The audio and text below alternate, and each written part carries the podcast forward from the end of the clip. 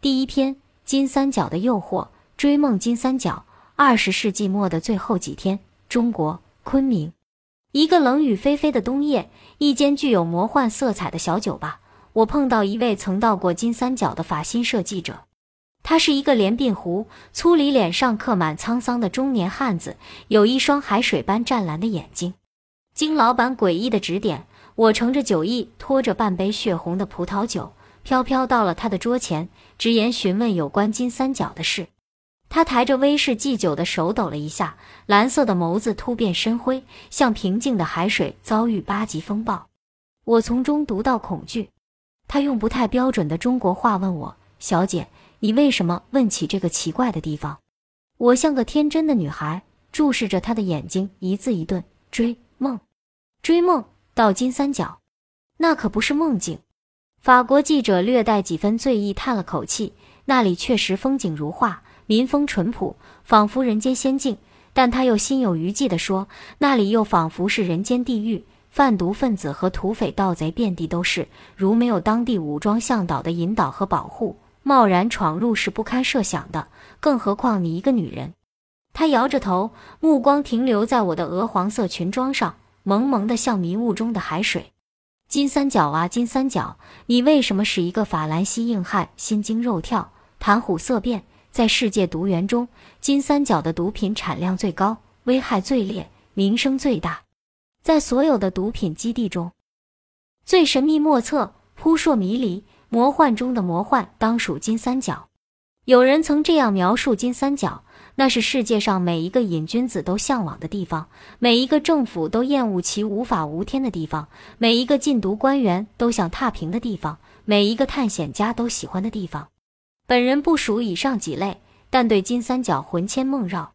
金三角是我儿时的梦，是我少时的梦，是我梦中想到就会心痛的地方。孩提时，爸爸带我看了一幕电影《边寨烽火》。剧情讲的新中国初期，云南边疆少数民族和解放军共同与境外的敌人逃亡在外的山关土司蒋军残部斗争的故事，详情记不太清。但片中绮丽的风景、美丽的大眼睛女人王小棠氏给我的印象太深太深了。我问爸爸：“电影里有青的山、绿的水、漂亮竹房子、好看的阿姨住的地方在哪里？”为什么逃跑的坏蛋只隔一条小河，解放军就不能过去抓他们？是不是那边的森林有妖魔鬼怪？我歪着小脑袋，问题像打机关枪。爸爸爱抚地摸着我的头。电影里的地方就在我们云南，和那边是外国的地方，解放军不能随便过去，就像我们不能随便闯到别人的家，要去也要经人家同意。那些坏蛋呢？他们为什么能过去？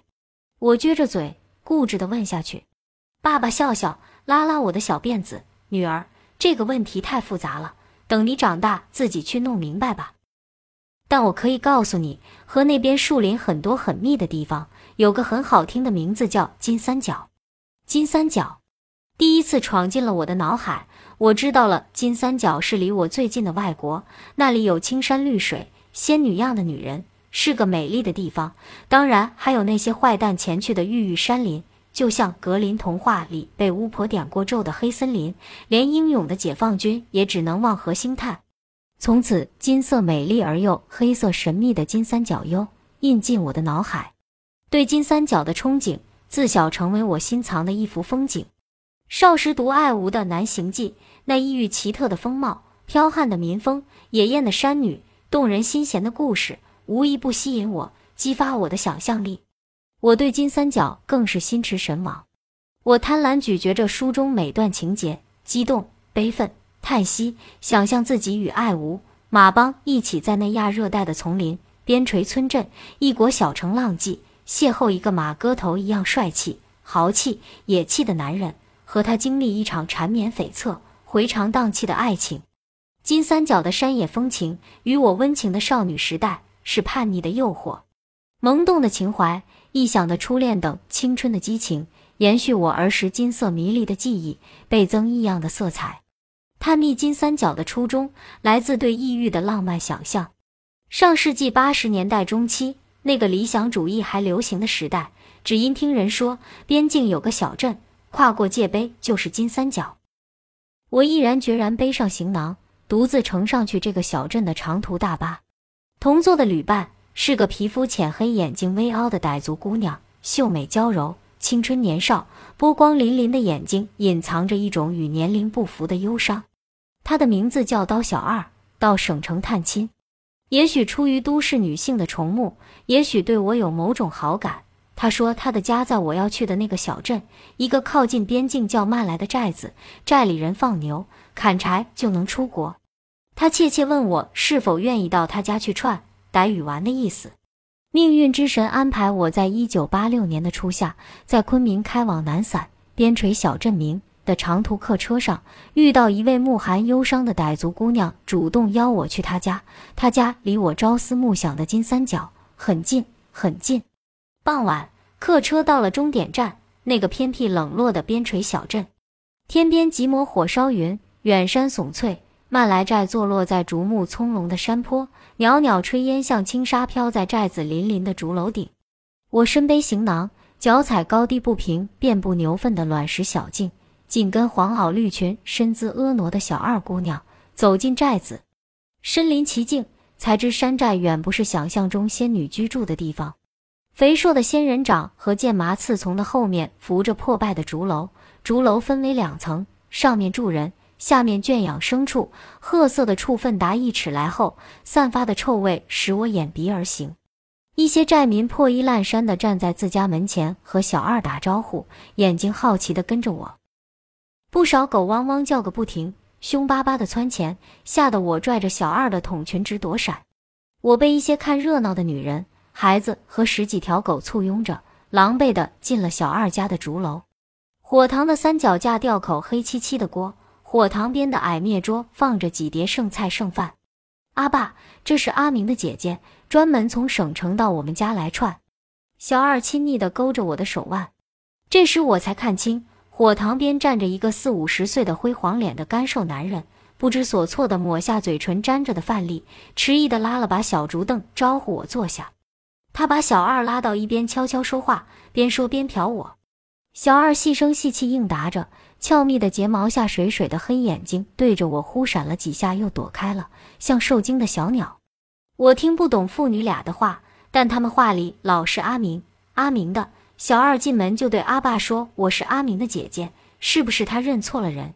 阿爸豁然开朗，笑眯眯地说：“金浩，金浩，吃饭，我去杀鸡。”从灭八墙上摘下长刀，出了门。小二急忙蹲过来对我快语：“我阿爸去撵鸡。”寨民的鸡心放养，宰杀时需满寨追赶招待你。阿姐，不要怪我说你是阿明的姐。我到省城找阿明，不，没有找到。碰到你，觉得你像他姐，就把你带回来了。求求了，不要对阿爸说你不是阿明的姐姐。他要知道我货骗他，非把我砍死了。他俏丽的脸变得很憔悴。你和阿明是怎么回事？他是我的男人，男人。望着小二稚嫩的脸，我语塞了。我是属鸡的，吃十九的饭喽。阿明是我男人，我肚子里已有他的娃娃。他到老街缅甸果敢做生意，住在我家。他说我长得水漂亮，要讨我做老婆。你不晓得他对我有多好，我也太喜欢他了。小二的眼泪像断线的珍珠滚下面颊，用衣袖抹着泪水，泣不成声。两个多月前。他说要回昆明一转，去去，就回来。谁知一去不有音信。我到昆明他家找他，邻居说他卖卖。四号海洛因被公安抓了。他不有父母，只有一个姐姐在北京上大学。他给我看过他的照片。阿姐，我真的觉得你就是他姐，求求你告诉我，我咋个整啊？依我当时的经历，无论怎么也不会把未婚先孕。情人贩毒入狱，扔下小女子自飘零等一系列的事和眼前花蕾般的傣族少女联系起来，一时不知怎么好，愣住了。阿爸提着杀好的鸡，看见竹楼里黑乎乎的，拉亮了昏暗的电灯。小二悄悄抹干眼泪，忙着帮阿爸做饭。这个家可以说一贫如洗，沿墙有几个土坛子。